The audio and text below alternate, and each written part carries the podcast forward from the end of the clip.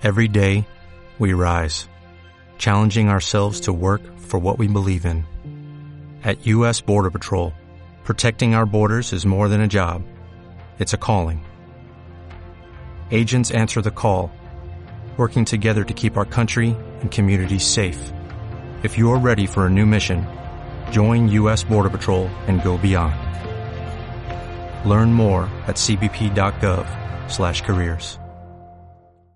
Hoy quiero hablarte de la figura del nuevo director de marketing en la empresa. ¿Debe seguir haciendo lo que estaba haciendo hasta ahora o debe evolucionar hacia la nueva realidad del marketing que está llegando?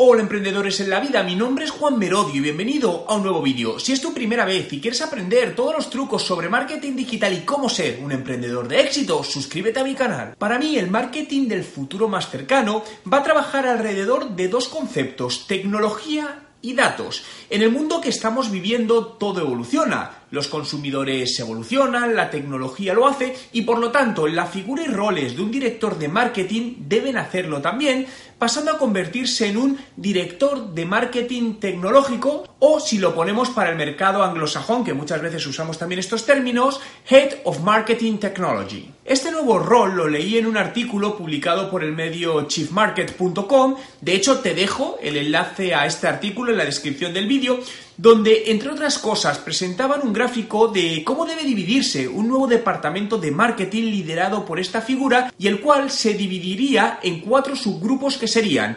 aplicaciones, infraestructura, desarrollo y análisis de datos. Como puedes ver en este gráfico que te muestro, cada uno de los grupos tiene sus diferentes profesionales, los cuales reportarían al director de marketing tecnológico.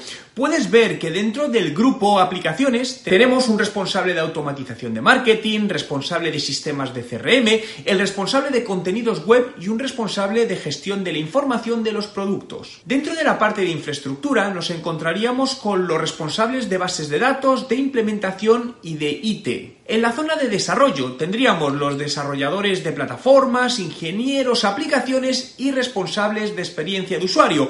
Y por último, en el grupo de análisis de datos tenemos los responsables de analítica en marketing y de inteligencia de negocio. Está claro que este tipo de estructura, de organigrama, está pensado para una gran organización que necesite de todo ello y tenga los recursos suficientes. Es cierto, ¿no? Pero la idea es extrapolable a una pequeña empresa en términos de hacia dónde debemos dirigir nuestros esfuerzos de marketing. Lo que quiero decir es que tenemos que olvidarnos de hacer un marketing por impulsos, dejando a nuestro criterio o impresiones, ¿no? cuál consideramos que va a funcionar mejor y en cambio basar todas nuestras acciones tácticas en el uso de la tecnología dirigida por los insights que nos dan los datos. O dicho de otro modo, hacer a los datos el jefe de todo el marketing digital. Sería también por un lado la parte de consultoría, entiendo, es decir, sería como esa doble figura, ¿no? De consultor y luego ayudaros en la, como embajador de la marca, algo así. Vale. Vale, ¿tenéis algún cronograma de acciones? Mira, te digo, por ejemplo, acciones entre comillas similares que he hecho. Eh, yo fui embajador de PayPal en España en su décimo aniversario, entonces llegamos a un acuerdo durante un año. Entonces, pues bueno, entre otras cosas, yo aparecía en determinados eventos de ellos, pues en uno para hacer de, host del evento, en otro para dar una conferencia, un desayuno, lo que fuese, ¿no?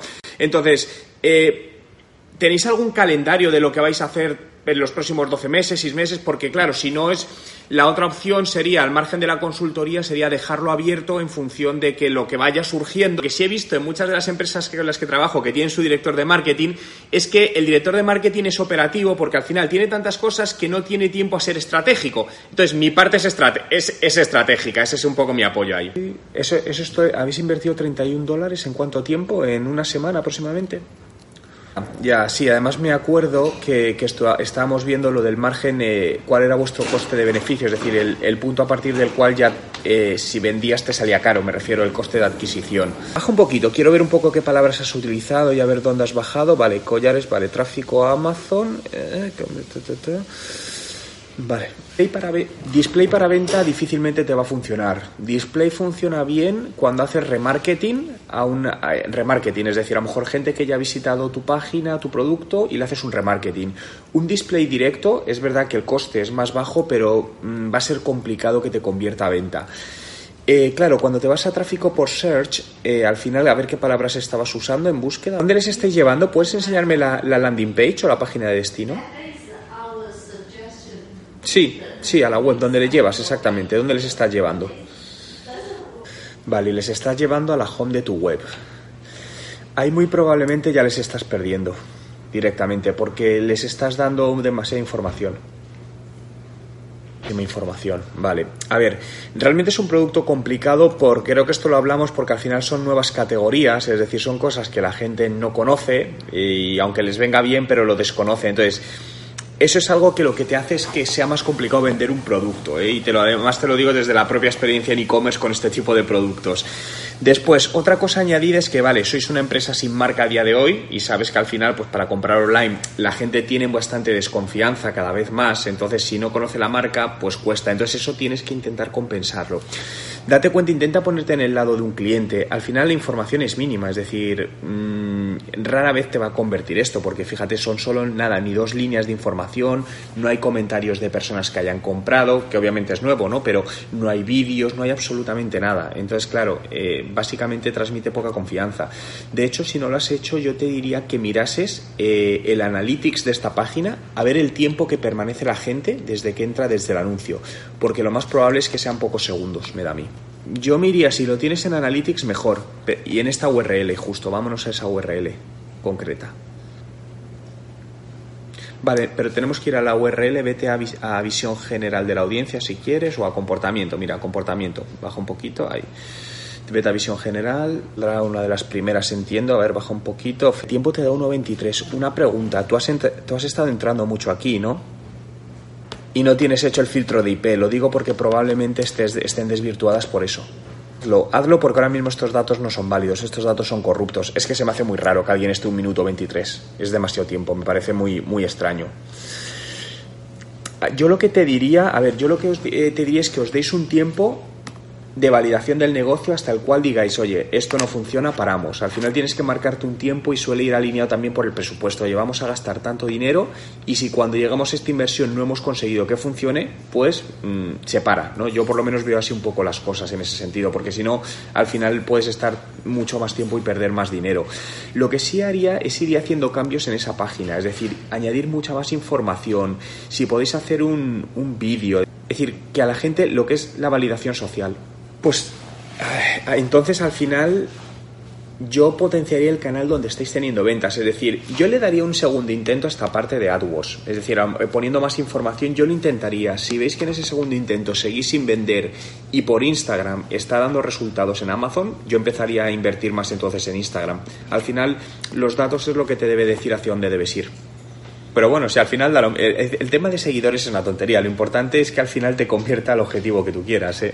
El problema de Instagram, como lo sabes, es que no podemos poner enlaces, entonces no puedes derivar tráfico directo, que eso es un, limitante por el momento. A día de hoy solo por publicidad. Y, y la publicidad que habéis hecho en Instagram, ¿cuánto habéis gastado y cuánto os ha generado de ventas? Bueno, no está mal del todo, ¿eh? es decir, vale que son pérdidas, pero no están demasiado desfasadas, es decir, a mí no me parece mal.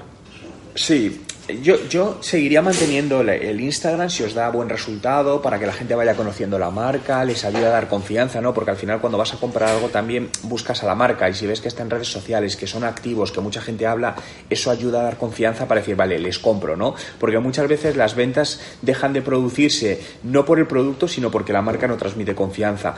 Pero paralelamente yo seguiría trabajando la parte de publicidad. ¿eh? Si os está dando ese dato que me estáis dando, yo seguiría invirtiendo, haciendo más pruebas para conseguir encontrar un punto donde ya empecéis a ganar dinero, es decir, eh, empezar a trabajar para la optimización de esa campaña.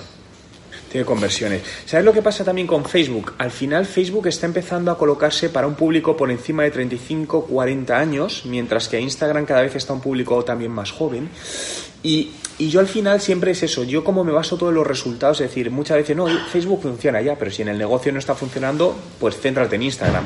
Si Facebook no reporta ventas, ir invirtiendo cada vez más en Instagram mientras te funcione, genial, cuando te deje de funcionar, pues migras hacia otro lado. Es que al final esto es lo que hay que hacer constantemente, porque nada te va a funcionar por siempre que en Instagram el dato que me das me gusta, ¿no? Porque igual que en AdWords me dices, oye, he gastado 30 y he vendido cero, pues oye, pues ahí no pinta muy bien, pero en el otro sitio tienes unos datos ya que no son malos del todo. Entonces, oye, ha generado cierta atracción, eso es positivo. ir haciendo pruebas, sobre todo es eso, probar distintas segmentaciones, intentar hacer algún tema de remarketing también, ¿no? Para gente que te haya entrado en, el, en la ficha y no te haya comprado, volverle a impactar, hasta que deis con la clave lo que es la fórmula de éxito de, de venta de vuestro producto fechas malas, pero bueno, sobre todo es que lleváis muy poquito tiempo. Al final, normalmente son bastantes meses ¿eh? los que se tardan en, en, validar un negocio, en optimizarlo, ver que es rentable, etcétera, etcétera. Entonces, yo por eso siempre lo que se os diría es eso, que os pongáis un límite eh, en tiempo y en dinero. Oye, si en tal fecha y con tanta inversión no hemos conseguido hacer que esto nos deje un dinero que consideramos aceptable, a otra cosa. No, totalmente, pero que no os cueste por lo menos eso. Si llegáis a un momento donde a lo mejor, imagínate, estás gastando 60 y ganando y facturando, vendiendo 80, oye, pues empiezas a recuperar y dices, vale, no podemos ganar dinero nosotros, joder, pero nos está valiendo para aprender, para ir posicionando la marca, genial. Pero sobre todo el no perder dinero, no que llega un momento que dices, oye, es que estamos invirtiendo 200 euros al mes y es que vendemos 10 euros, pues ahí no, no salen los números, no van a salir. Sí, para mí sobre todo lo difícil es saber cuándo hay que parar, ¿no? Como emprendedor al final muchas veces intentas seguir porque crees en el producto, crees y al final ahí yo creo que lo importante es ser más frío y menos emocional y, y por eso marcarse un deadline y decir, oye, si aquí no se cumple esto, a otra cosa el mayor error, ¿eh? A mí me ha pasado bastantes veces y es lo mismo, eso es lo que dices, la ilusión, la emoción de tal y, al final dejas de ser objetivo. Entonces por eso es mejor ponerse mucho más racional, ser más frío, pensar desde un punto de vista puramente de negocio y, eso te ayudará a, tener una, a tomar mejores decisiones, la verdad. El packaging es importante porque al final es, además si queréis hacer un tema experiencial, eh, pues ponerle algo que esté bonito. Es decir, no es lo mismo, mm, mira, te pongo un claro ejemplo, no es lo mismo abrir un ordenador HP que abrir un ordenador Mac. Es decir, sabes que el packaging es toda una experiencia, está súper cuidado, tal. Entonces, eso es importante. Ahora bien, la segunda parte ahí, o, primera parte, mejor dicho, es que tenéis que hacer los números si os cuadra, porque muchas veces el packaging no es barato y al final te reduce el margen de beneficio un montón y dices, vale, quiero hacer esto, pero es que no gano ni dinero si lo hago. Por lo que yo miraría algún proveedor para que os dé precios a lo que queréis y ver si, si económicamente es viable lo más barato ahora, porque realmente esa cajita tampoco te interesa a lo mejor ahora invertir tanto, sino porque estás en validación, sino empezar a dar una pequeña experiencia y si el negocio va bien, pues puedes ir mejorando ese, ese packaging. Si incitáis en esa tarjeta a hacer una foto, eso es genial, incluso en algún momento podéis llegar a hacer vuestra fragancia propia, porque ya hay empresas que, que lo hacen, ¿no? Entonces toda la parte de marketing olfativo es genial porque al final se relaciona. Ir haciendo lo que os he, lo que os he comentado, centraros en Instagram sobre todo Cualquier cosa te diría, pero ahora mismo yo haría eso, es decir, ir centrando, eh, medir muy de cerca todo lo que sucede. Sobre todo lo importante es las ventas al final, al principio. Es decir, que sí, que el engage, que la gente te deje comentarios está genial, pero eso no hace negocio inicialmente. Entonces, centraros a llegar al punto de equilibrio donde lo que invertís es superior, es inferior, perdón, a lo que ganáis y, probablemente lo encontréis en Instagram. ¿eh? Quiero que participes en el sorteo mensual de mi curso online de estrategia de marketing digital. Tan solo tienes que dejar en los comentarios la respuesta a esta pregunta. ¿Son los datos el jefe real a la hora de tomar decisiones en el marketing de tu negocio? Te doy dos opciones en pantalla para que elijas. Tan solo por dejar tu respuesta entrarás en este sorteo mensual. Ahora te quiero compartir un vídeo de una conferencia que hice hace poco en Uruguay sobre la importancia de los datos en el marketing digital. Te lo dejo en la tarjeta aquí arriba y en la descripción del vídeo. Y recuerda, si te ha gustado este vídeo, dale a me gusta y suscríbete a mi canal para no perderte nada.